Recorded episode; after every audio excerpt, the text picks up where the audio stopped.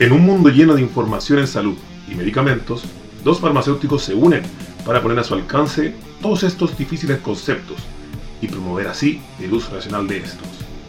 Prepárate, sube el volumen a tu emisor, porque acá llega el podcast de los audio boticarios.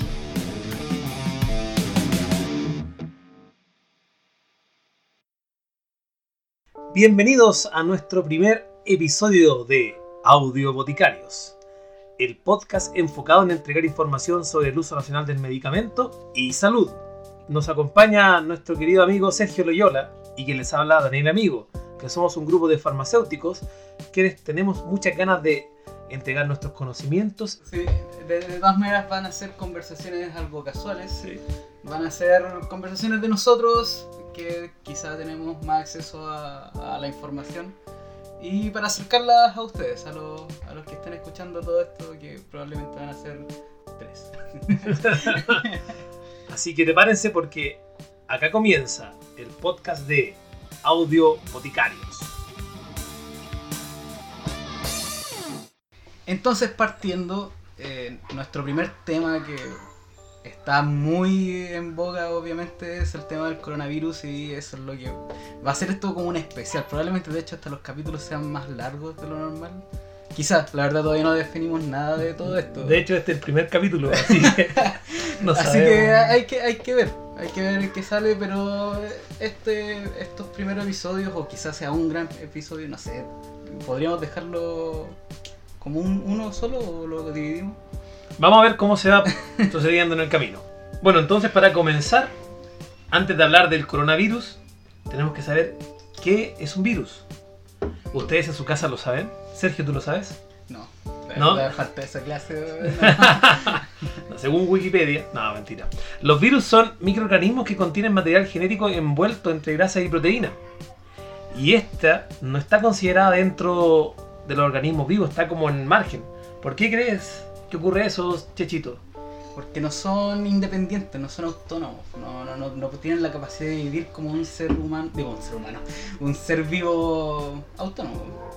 Claro, porque no tienen maquinaria para poder reproducirse o generar energía. Simplemente es material genético envuelto, principalmente entre proteínas.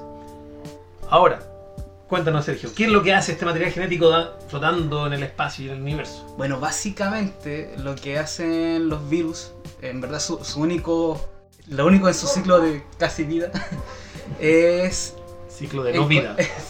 es encontrar algunas células, eh, ya sea puede ser una bacteria o puede ser una célula como la de, la de los seres humanos, un- de, un, de un mamífero o cualquier cosa, encontrar una célula a la que se puedan adherir, puedan penetrar en, en las barreras de la misma célula y dentro de la célula hacer que la misma célula replique sus eh, estructuras y su material genético y así ir proliferando. Al final es como que el, el virus se va multiplicando dentro de la célula gracias a la misma célula. Como diría el presidente, un emprendedor.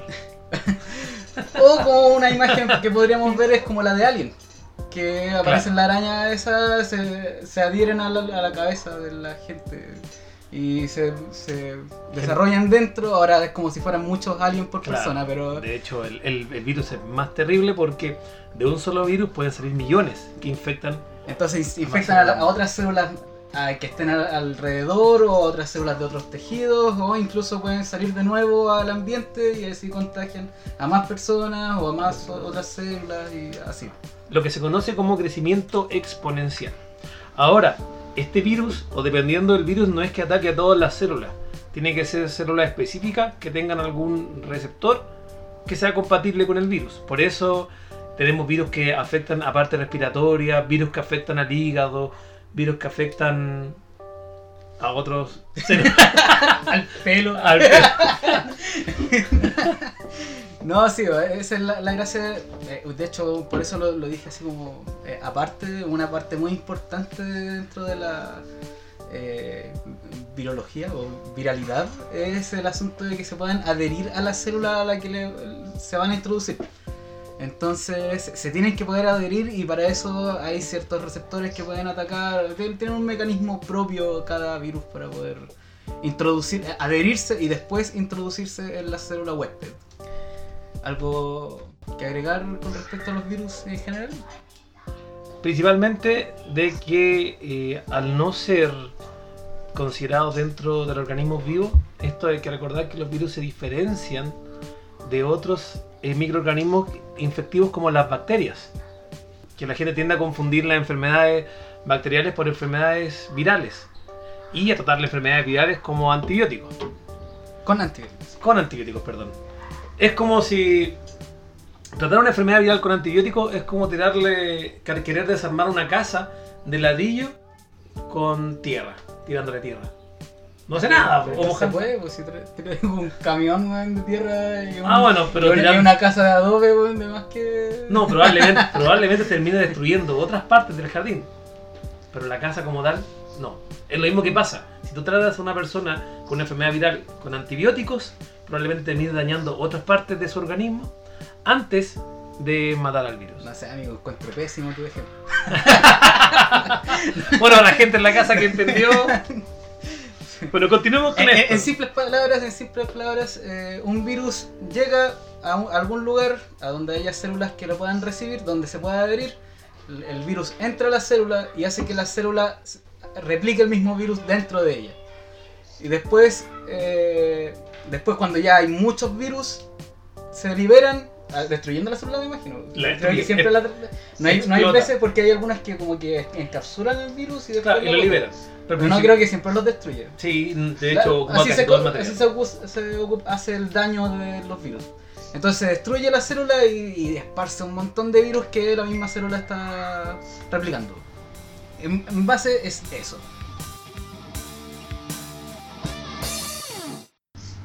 Bueno, para continuar, ya tenemos más o menos claro el concepto de un virus. Entonces vamos al, al virus que ya está en la palestra de los coronavirus. Entonces, ¿qué son los coronavirus, Sergio? Los virus se separan por distintas características que pueden ser estructurales o pueden ser, por ejemplo, de si- qué, qué tipo de material eh, genético tienen, si tienen ADN o ARN, que son dos- los dos tipos básicamente.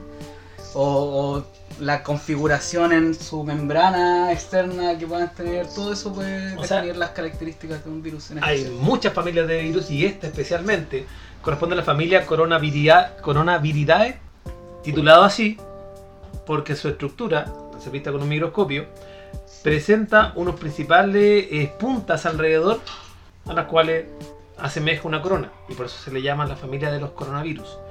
Que los que afectan al sistema, o perdón, al ser humano son siete. Siete En- tipos de En coronavirus. total se conocen ahora con, con este nuevo 7. Siete coronavirus. Y los coronavirus principalmente están enfocados en enfermedades respiratorias. El eh, resfriados comunes son ocasionados por ciertos tipos hay, de coronavirus. Hay tres, tres- no, cuatro de los, de los siete eh, coronavirus que afectan a humanos se dan en la- el resfrío común, El resfrío. para, para causar un resfrío común. Hay otros tres que son más complicados. Y esos son los que vamos a hablar a continuación, como el SARS coronavirus, el MERS coronavirus y el que está hoy en día dando vuelta, que es el SARS coron- coronavirus 2, el SARS-CoV-2. Exacto, entonces el SARS, el primero que se conoció, eh, se conocía en el 2002. El 2002 eh, causó problemas, tuvo su origen en China, si no me equivoco también.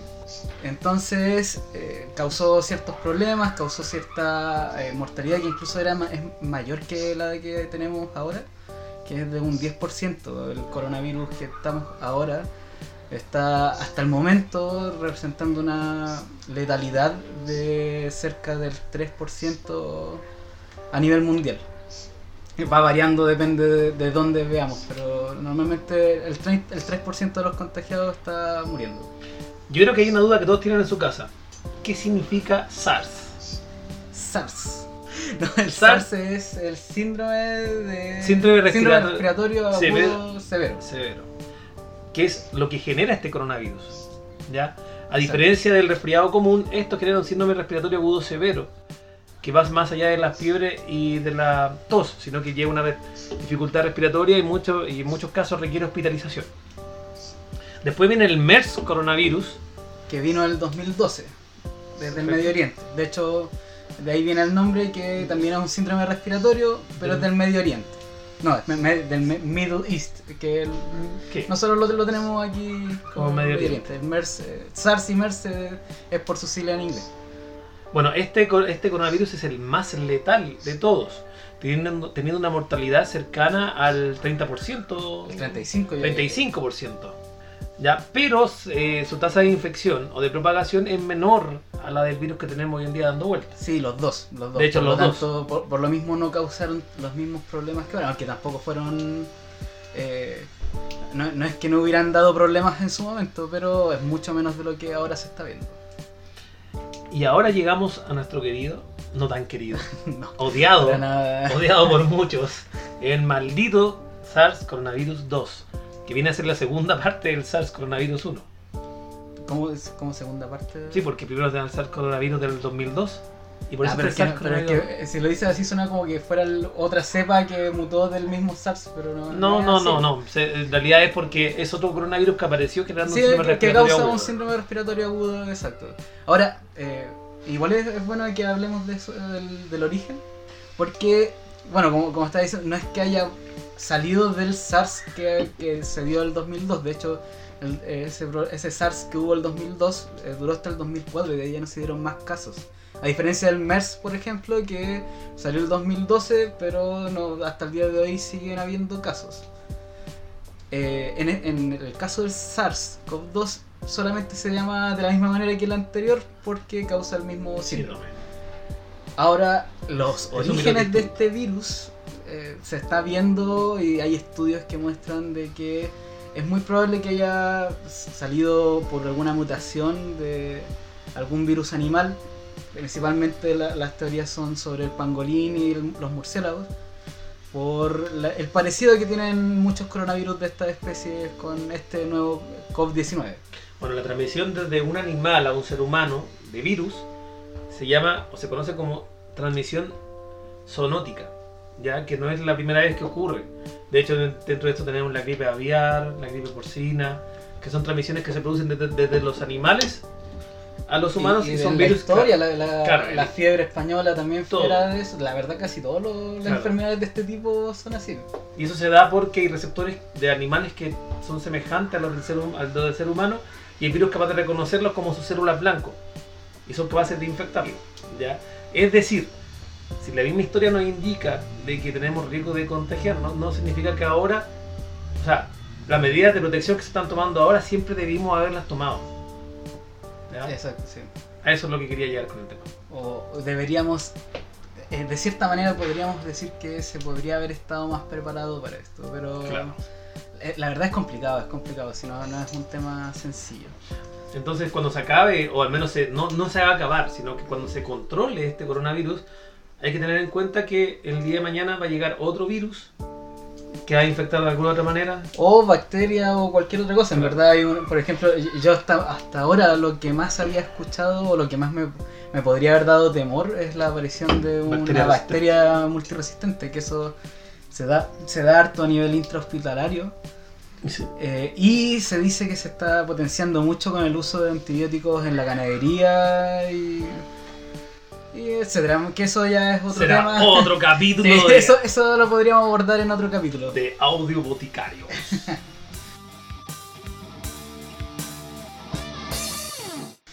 bueno, continuando con este coronavirus, cuéntame, Chichito, ¿cuáles son los síntomas?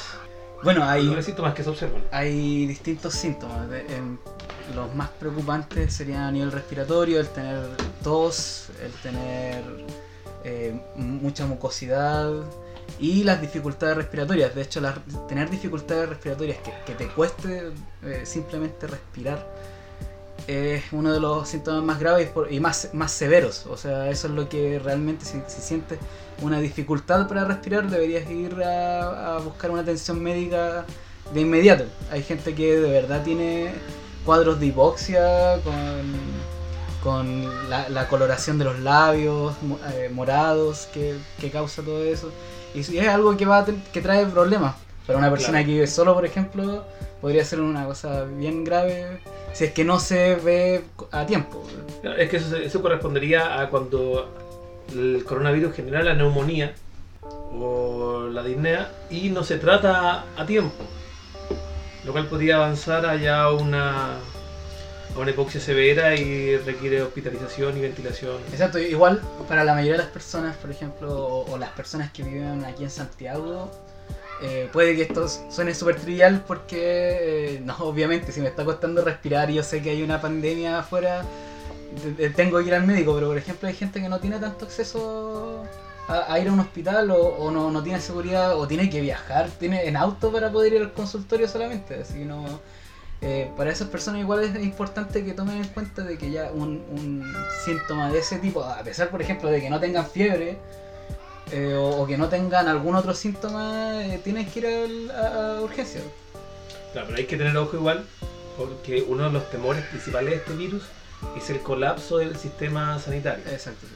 Entonces, eh, si bien, como dice eh, Checho, si uno tiene que tener los síntomas de alarma, la fiebre, la dificultad respiratoria, también está otro que es la pérdida del olfato, o anosmia que se conoce, Sí, ya que es un nuevo síntoma que, que apareció.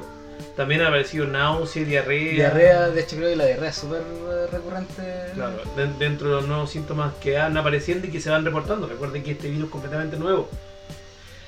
Pero se tiene conocida la población de riesgo. O sea, si yo estoy con fiebre y, y tos, debo acudir a un centro hospitalario de manera urgente para determinar si soy o no soy coronavirus Ahora- y cómo se, cómo se podría manejar. De, de lo que yo he visto, por ejemplo, es, o, o el llamado que hace eh, las autoridades de salud es, por ejemplo, el, el que si hay dificultades respiratorias directamente, ir a una atención Sí. médica.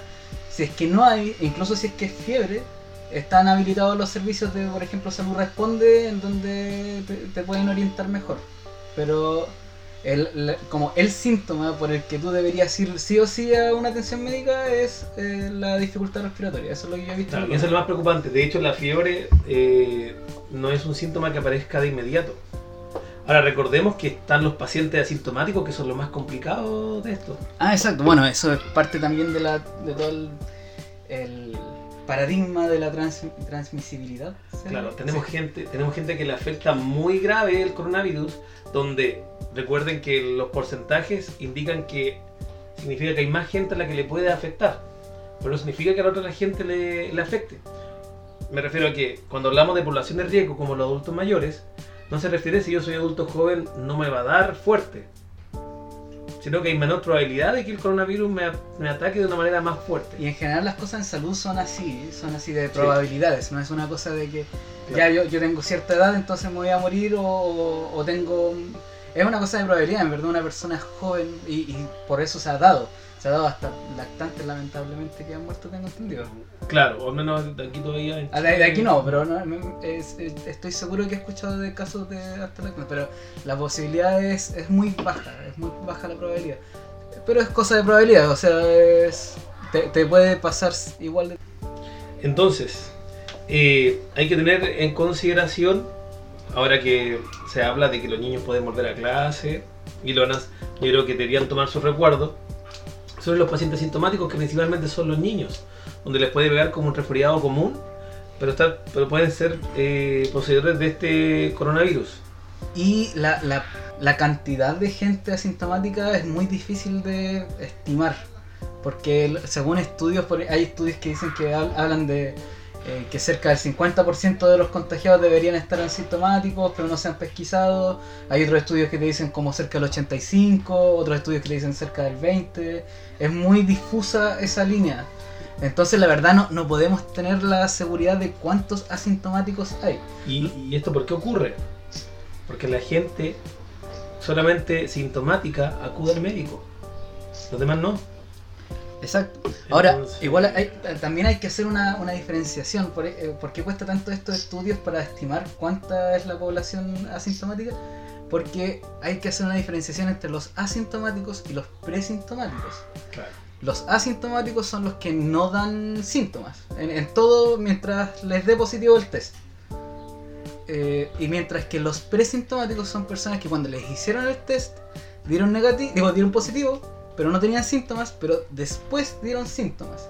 Después Claro. tuvieron síntomas, o sea, solamente hubo un desfase en el cuando le dieron el le hicieron el test, pero pero ellos sí tuvieron síntomas y de hecho es el gran problema de los estudios que trataban de decir cuántos asintomáticos podían ser, porque muchas veces ya definían que los asintomáticos eran tantas personas, pero después se dieron cuenta que algunos sintomáticos, asintomáticos quiere decir, tenían síntomas. Entonces no es que fueran asintomáticos, eran presintomáticos. Son muy difíciles de encontrar las personas que son asintomáticas. En, en definitiva. Ya, De todas maneras, es importante que se queden en sus casas, eh, presenten, o, o sea, si presentan síntomas, acudir a un centro asistencial para poder descartar que corresponda a un coronavirus. Ahí dependiendo, si era un paciente presintomático, probablemente lo manden a la casa. Si es sintomático, dependiendo de la gravedad de los síntomas, se va a manejar. No hay medicamentos, que lo vamos a hablar más adelante, no hay medicamentos para el manejo del coronavirus, hay medicamentos que se están probando, pero no son medicamentos de manejo ambulatorio. O sea, yo no me voy a ir para la casa con un medicamento exclusivo para el coronavirus, sino que medicamentos para los síntomas.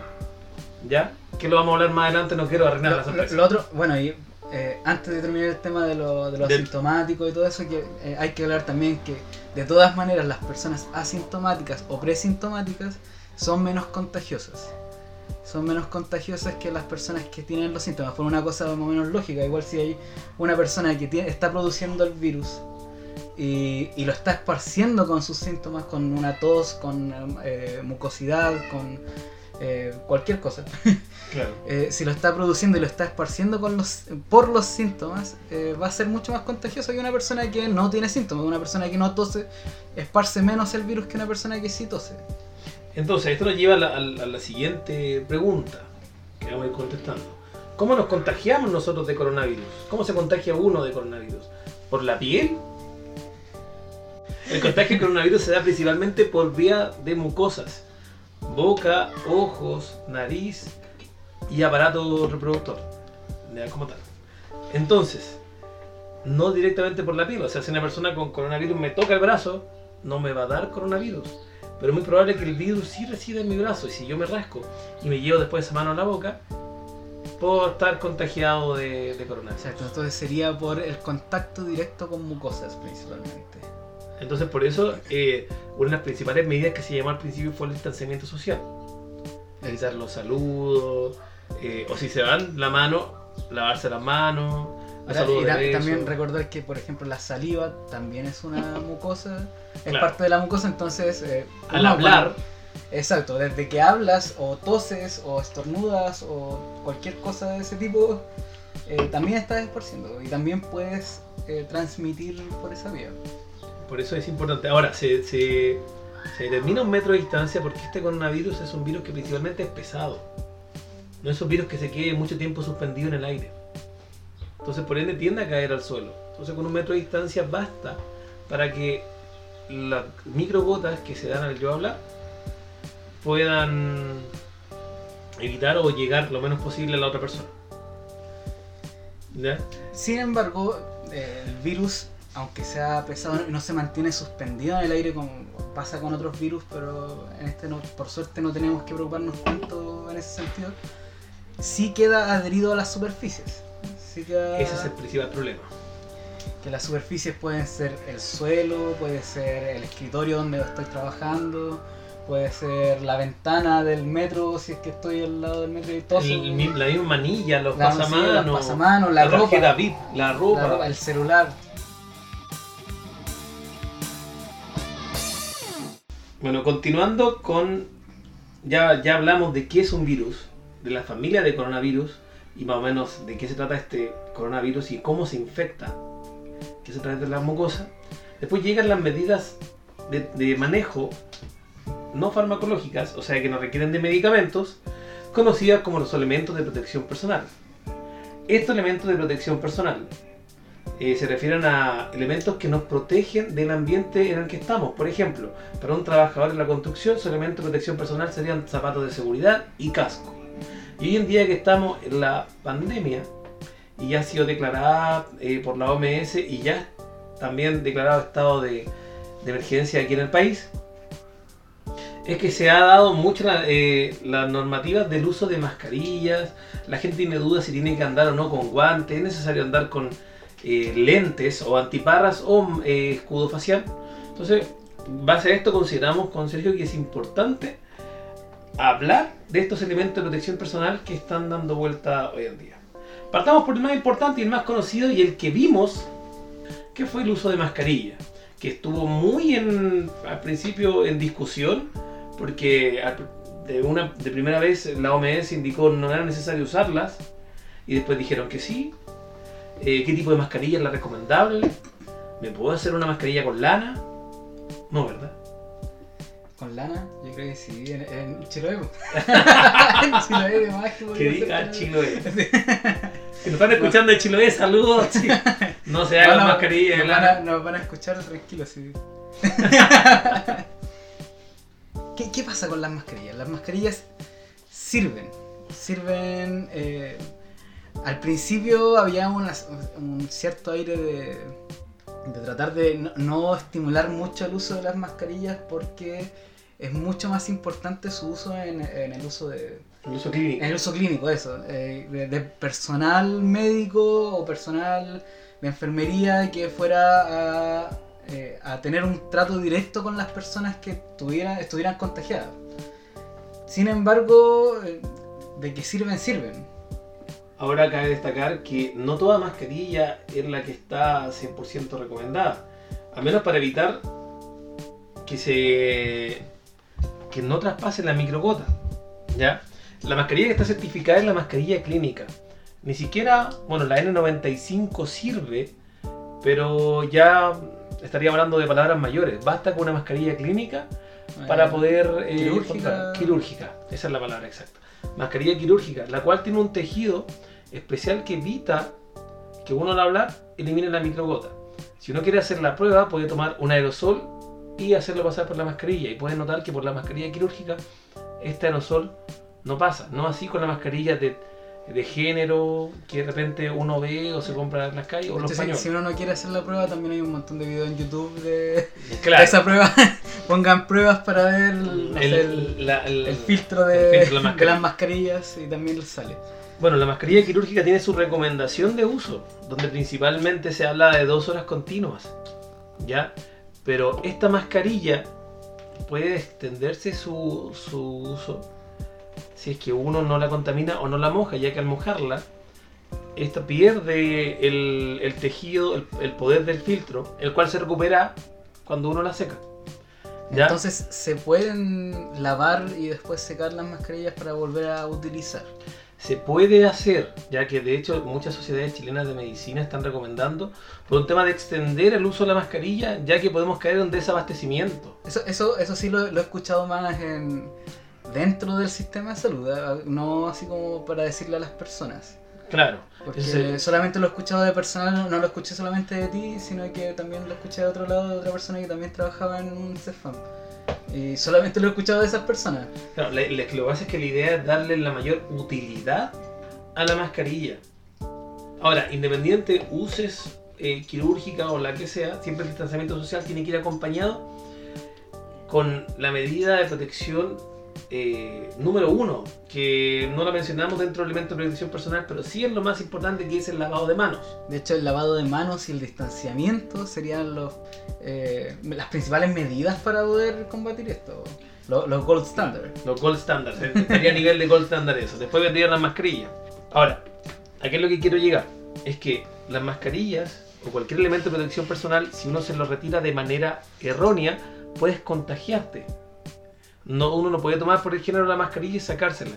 De hecho, para colocárselo debe tomarla de los dos elásticos, colocárselo en la oreja y después ajustarla a la nariz. Ese fierrito que tiene para Ese alambre. Ese alambre. fierro, así como, ¿eh? ese fierro, ese alambre, perdón. Ese alambre que tiene adentro. Después al dejarla, uno tiene que dejar la mascarilla eh, boca abajo en una superficie que esté limpia y desinfectada y después volver a desinfectar si retira la mascarilla de ahí, ya que la mascarilla puede estar infectada. Pero son medidas que siempre hay que ir teniéndolas, sea cual sea la mascarilla. Ahora, esta mascarilla de, estas mascarillas quirúrgicas de, tela, de, bueno, de tela quirúrgica, si se pueden reutilizar y lavar. ¿Cuántas veces no está determinado? Porque idealmente era solamente un uso de dos horas continuas y eliminarla. Ahora se busca extender al máximo su uso para evitar, para evitar caer en el desabastecimiento.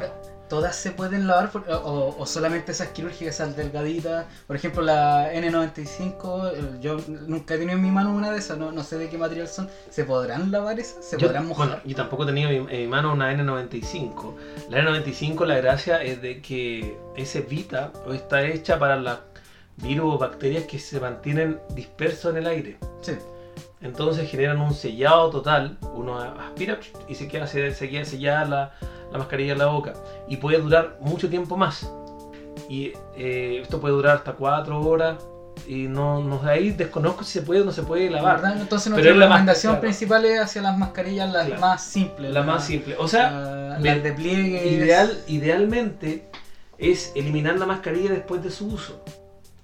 Si no puede comprar más mascarillas o no puede, puede desinfectarla y tratar de usarla solamente cuando salga o cuando va a estar en un lugar que esté eh, con mayor aglomeración de gente.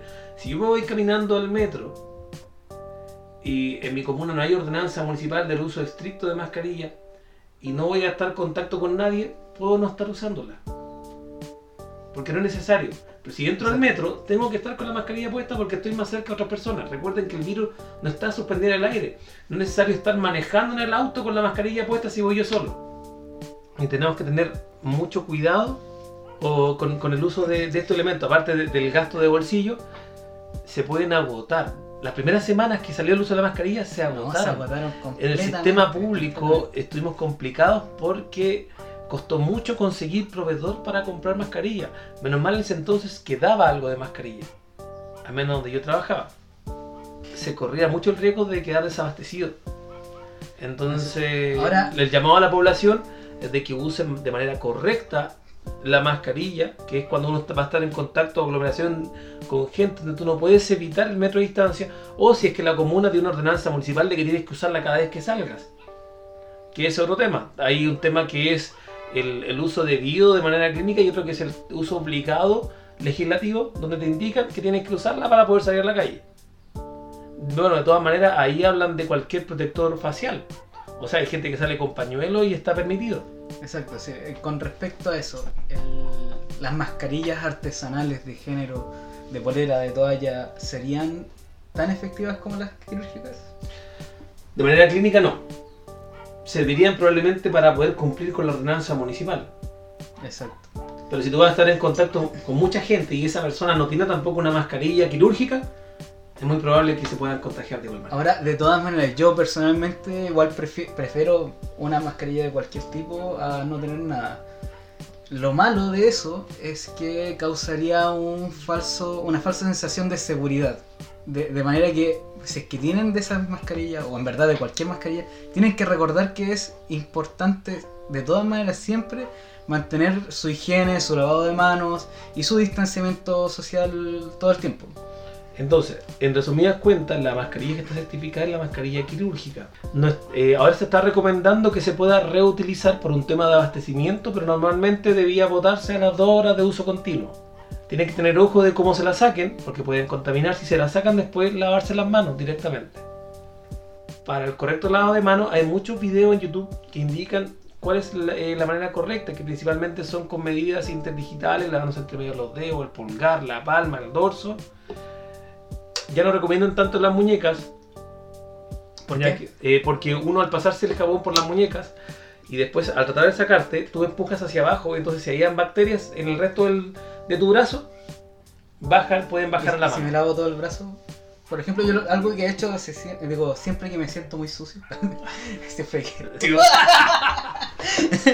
Siempre- sucio. No, no, siempre que, no sé, estoy trabajando en el patio o alguna cosa así, cuando si- siento que tengo mucha suciedad, yo me lavo hasta el codo. Eh, no, es algo que hago hace- siempre. Y porque siempre había escuchado de que uno normalmente debería lavarse como hasta el codo, pero no sé... Lo que pasa es que si tú no, haces, no lo haces correcto, corres el riesgo de infectarte. Lo más Sí, importante de- son las manos. de- en vez de limpiarme, esparcir más... Podría esparcir más bacterias. Por eso principalmente son las Virus. manos que el, perdón, virus y Patógenos, digo gérmenes. Gérmenes. Dejémoslo en gérmenes. Microorganismos infecciosos. Donde principalmente eh, la medida es el lavado de manos. Luego vendría el distanciamiento social y luego el uso de mascarillas, que ya hablamos cuáles son las recomendadas. No es necesario una N95, si usted puede adquirir o puede comprar una de esas, está bien, puede usarla, pero con una mascarilla quirúrgica común y silvestre eh, bastaría. Y de la otra puede, puede las otras mascarillas son, sirven para cumplir con la normativa eh, ministerial. De hecho, uno podría ponerse una quirúrgica y una mascarilla de género encima para poder aumentar la durabilidad de la mascarilla quirúrgica. Pero lo importante es el filtro. ¿Ya? Ahora hay mascarillas que tienen filtro de cambio, pero no sabemos la procedencia de ese filtro, así que desconocemos si ese sirve o no sirve. Ahora, por ejemplo, yo estaba pensando, la verdad, algo completamente fuera de registro. yo estaba pensando, por ejemplo, usar de esas eh, papeles de carbón. No sé, ¿servirá alguna cuestión así no? Se me está Mira, lo, que porque- hace, lo que hace es que el carbón tiene propiedades de, De de- de absorción, de adherir eh, sustancias. Se ocupa mucho el carbón eh, para los tóxicos. Sí, Desconozco si Por, eso, eh, la verdad, como te digo, la verdad no es algo que, eh, eh, como para decir, bueno, esto es, es lo que hay que hacer, ¿no? Pero estaba pensando así como por la mía, dije, oye, si uso eso como papel calco, no sé si cachado, Sí. eh, ¿servirá o no? Probablemente termines contagiando Sí. de, de carbono virus. Capaz que una intoxicación con Con carbono. No, pero la recomendación son las mascarillas común y silvestre y el distanciamiento social si no tengo Sí. acceso a mascarilla. Puede ser unas La artesanales, pero tenga conciencia de que no es la misma efectividad Claro. y que no se tiene que, no, no tiene que confiarse. No tiene que Si va a usar un artesanal, piense que no está 100% protegido, entonces tiene que igual manera ocupar el distanciamiento social y el lavado de manos. ¿Ya? Por otro lado, otra, otra medida que ya vendría siendo, según yo, así como de las peores, sería el uso de guantes. Eh, aparte de generar eh, una falsa sensación de seguridad, lo mismo que las mascarillas caseras, tienen el problema de que uno las manos, cuando las sientes sucia o tú las ves, siente la necesidad de lavártelas. Pero con guantes tú te crees protegido. Entonces, ¿qué pasa? Tú tra- eh, trabajas, eh, te puedes, puedes tomar dinero que puede estar contagiado, después tocas tu teclado, después te puedes rascar la cabeza, tocar la mesa y esparciste el virus por todos lados. Ya que una fuente eh, de contagio que uno no se da cuenta es el dinero. El sucio dinero. El sucio dinero. Ahora más que nada sucio dinero.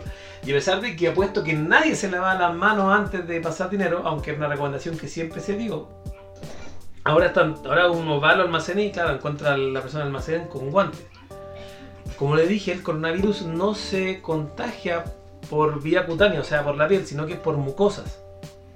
O sea, si tocas dinero con tus manos, no corres riesgo de contagiarte. El riesgo es si te rascas después el ojo con esa mano, sin desinfectarla antes. Lo que pasaría de todas maneras si es que estás con guantes, si es que estás con guantes y tocas algo que tiene el virus y después te tocas la nariz o te tocas... O la mascarilla, si te tocas la, la mascarilla, o si, no, no sé, cualquier cosa, el- el- no tienes que descuidar nunca en qué estás usando tus manos. Entonces, para el. Para, eh, Y en verdad no, es una propiedad de las manos, es que no, no es que las manos sean especiales para, para adherir al virus o cosas así, no, es que las manos nosotros lo ocupamos para todo. Entonces, por eso los guantes generan una falsa sensación de seguridad.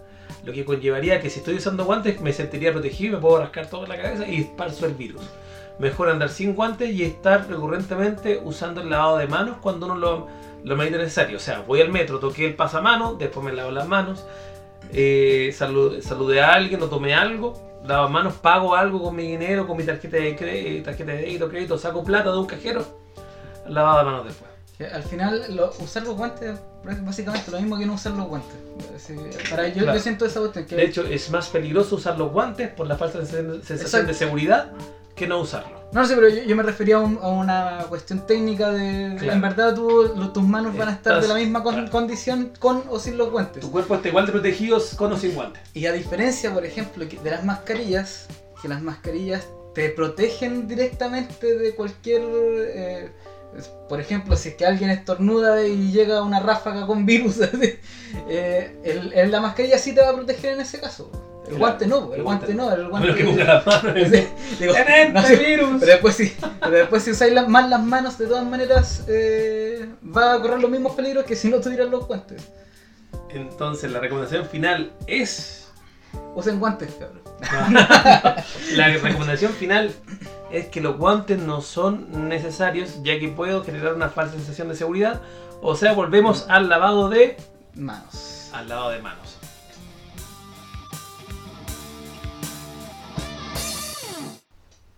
Continuando con otro elemento de protección personal que uno ha visto mucho son las antiparras y los escudos faciales. Otros que uno ha visto mucho en la calle. Gente que viene con lentes, eh, como de la construcción, esa o con- o mica, con esa la mica. encima.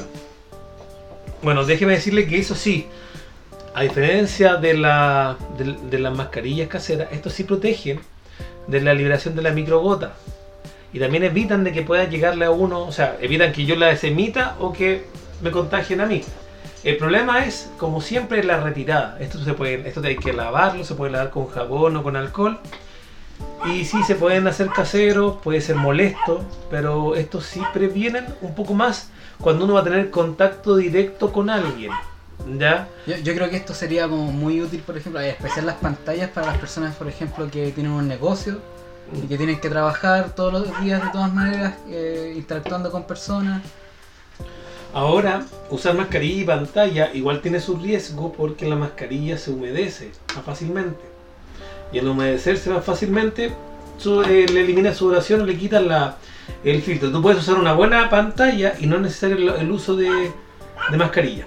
En ese caso, con una pantalla. Sí. ¿Ya?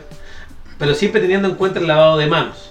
Siempre, lo, lo- básico siempre va a ser eso, el lavado de manos, una buena higiene, mantener cuidado de todo el contacto que vayas a tener y, y ¿qué era lo otro? el, distanciam- el distanciamiento. distanciamiento social. Ahora también las antiparras, que son estos lentes, previenen de que nos caigan microgotas a los ojos, que es otra parte de la mucosa importante donde nos podemos contagiar por coronavirus. Pero si las otras personas están con mascarilla, no es necesario, o con mascarilla de vida, que la mascarilla quirúrgica no es tan estricto el uso de antiparras, pero si las puede obtener, úsela.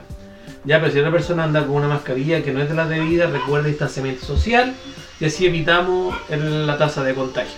Ahora bien, eh, creo yo, y esto ya va a parte personal, de que el distanciamiento social va a tener que aumentar la cantidad de metrajes que se considera, más ahora en invierno, que se condensa más el aire y es más fácil la, la, la propagación de, virus y bacterias. No, en especial eh, el, invierno tiene grandes factores en todo esto de las enfermedades respiratorias por eso, por, la mayor aglomeración, por la mayor el- el uso de los aire acondicionados, por ejemplo, que hace que recircule el aire y eh, cualquier patógeno va recirculando con el aire mismo. Así que winter is coming. Winter. la, la Winter, vienesa. la vienesa, winter is coming. Se viene la temporada vienesa, cabros. Los completos. al, al completo, sí, una temporada completa.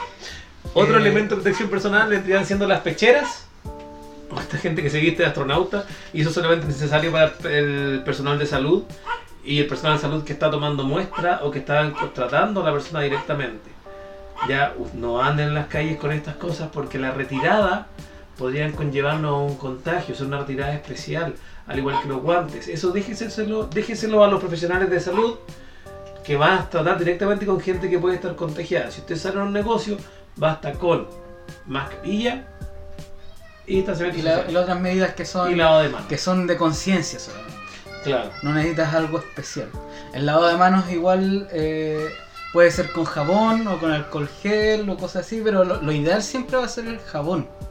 Porque el alcohol gel, por un lado, eh, es más difícil, por ejemplo, de, adquirir. Es más fácil comprar jabón y, tener agua en algunos lugares.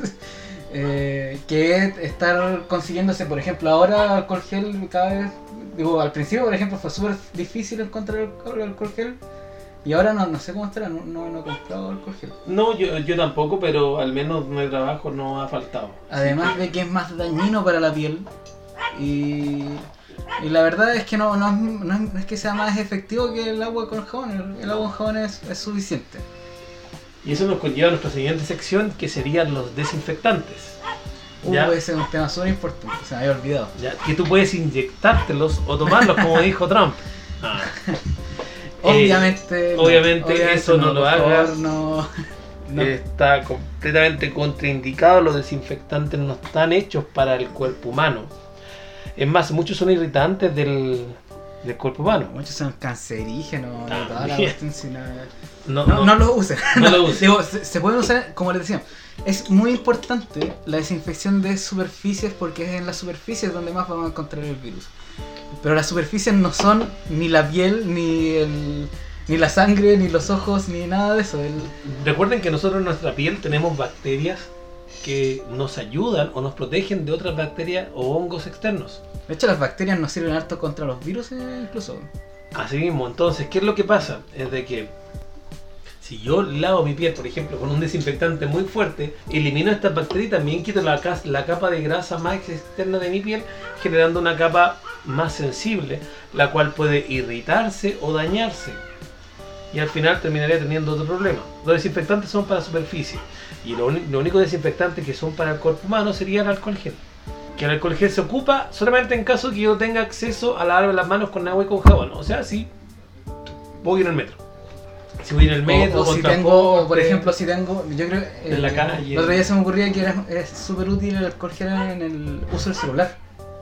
También. Cuando usas el celular, porque no te vas a estar lavando las manos cada vez que vas a usar el celular. Por ejemplo, si voy a trabajar, no voy a estar lavando las manos cada vez que voy a usar el celular. No, pero puedo usar el alcohol gel. O limpia tu celular. O, o podéis limpiar el celular. Sí, no, no, también lo estaba considerando dentro de la Claro. alternativa. Era mi segunda alternativa. Pero el único desinfectante que se puede usar es el alcohol gel. Hay algunos jabones que vienen con desinfectante como clorexidina, pero eso no es necesario utilizarlos, basta con agua y con jabón común y corriente para poder lavarse y eliminar el, este virus. Los desinfectantes y detergentes que sean para superficies, también recordar que ojalá no mezclarlos. De hecho, no ojalá, no, no los mezclen. La mayoría, por ejemplo, si es que tienes cloro, el cloro es suficiente. Es suficiente, no, no lo mezclen con otro desinfectante, o no lo mezclen con alcohol, o no lo mezclen con nada, porque pueden causar gases que Son tóxicos. son tóxicos. O ya pueden ser gases, o puede que también, no sé, eh, cause daño donde lo estás preparando. O también puede generar que estos mismos se junten y precipiten, que significa que se inactiva el desinfectante Exacto, también. y al final no limpia No nada. los junten. Es, con un desinfectante es suficiente. No los mezclen porque no, no es recomendable. Puede, puede salir peor. He visto mucha gente que está comprando ahora el famoso amonio cuaternario, que es un desinfectante industrial. Que no está mal, pero eh, con el uso de cloro basta. Y tampoco laven la ropa con amonio cuaternario, basta con el detergente que tenemos todas las casas. Tampoco exageren de usar a- un bidón de cloro para un, Claro. un pedacito de. Se supone que el cloro de por sí es una gota por cada litro de agua que se utiliza. El cloro concentrado ese que venden en cualquier lado. Pero eh, ya entiendo, la verdad yo tampoco no, no lo uso en esa medida. La, la verdad igual yo le echo el chorrito nomás, no, no lo echo al ojo. Pero, eh, eh, pero tiene que ser eh, proporcional, tiene que ser algo que, no, tampoco exagerado. No le van a e- echar un litro de cloro y puro a una cuestión para desinfectarla. No. Nosotros como farmacéuticos queremos llamar un poco a la calma y no a la exageración. Entendemos que estamos en un, en un punto que es crítico y que es importante que tomemos ciertas medidas, pero al mismo tiempo recordar que estas medidas siempre debimos haberlas tomado, que es el aseo de la vivienda, entonces La eh, higiene personal. la higiene personal, higiene. y lo único que se le suma a esto es el distanciamiento social, porque el lavado de manos también siempre haber estado impregnado en nosotros o en nuestra cultura, cosa que no teníamos. Entonces, no exageren en el uso de desinfectantes, no se bañen con cloro, no es necesario, váyanse con agua con jabón nomás. Recomendable que usted llega de un lugar, llega, se baña con agua jabón, mete esa ropa a la lavadora con detergente y eso automáticamente eh, mata al- a este coronavirus ya que la capa que tiene se disuelve con, la, con el detergente y ese material genético queda vuelto en nada y se destruye. Porque esa capa que envuelve el material genético lo protege, porque el material genético es muy sensible a cambio de temperatura, agua, se rompe con facilidad. Y es básicamente grasa. Es lo mismo que cuando tú tenías una mancha de grasa en un plato, tú Claro. usas detergente para poder que se salga. Es lo mismo. Es lo mismo. Es lo Entonces, mismo, tú destruyes los virus porque haces que la grasa se vaya disolviendo de cierta manera. No, no es exactamente eso que pasa, pero Así que la parte de desinfectante, lo importante es que el único desinfectante para el cuerpo humano que se puede usar es el alcohol gel. y con moderación. Claro, o alcohol de 70 grados que de repente se ponen atomizadores, los que te ponen en el supermercado para que te lave, también sirve. El alcohol gel solamente una medida que evita que el alcohol se evapore y que pueda durar un poco más. Cuando se hace, cuando se hace el alcohol casero, que le decían malamente llamado alcohol gel porque no eran alcohol gel, Porque sino no que era eran gel. sol- no era gel, eran soluciones hidroalcohólicas, también servían, tenían menor durabilidad que el alcohol gel, porque el alcohol gel tiene preservantes. Igual sirve, pero tiene menor durabilidad, hay que considerar eso.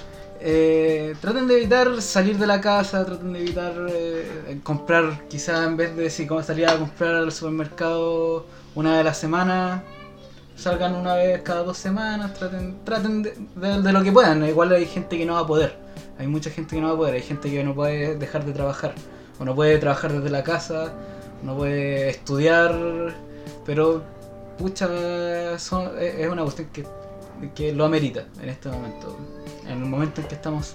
Bueno, de ahí tocaremos el tema de la nueva normalidad que se habla Exacto. hoy en día y de qué es lo que nosotros vemos como proyecciones para este nuevo coronavirus.